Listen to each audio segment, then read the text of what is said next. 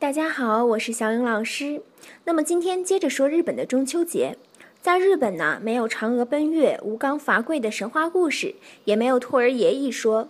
传统的日本文化里面，中秋节也就是所说的十五夜，月亮上开满桂花，桂树下游白兔在做日本月饼。日本人赏月的时候吃的月饼呢，叫做江米团子，也叫月见团子。中秋节呢，同样也是日本农民收获农作物的季节。为了庆祝丰收，对自然表示感谢，日本人呢也要举行各种各样的活动。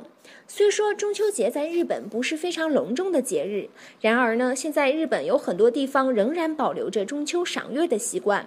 一些寺院和神社在中秋节呢还要举办专门的赏月会，因此中秋节到日本旅游也是一个不错的选择。不仅可以感受到传统的日本文化，还可以品尝到正宗的月见团子之类的日本美食。感谢您的收听，再见。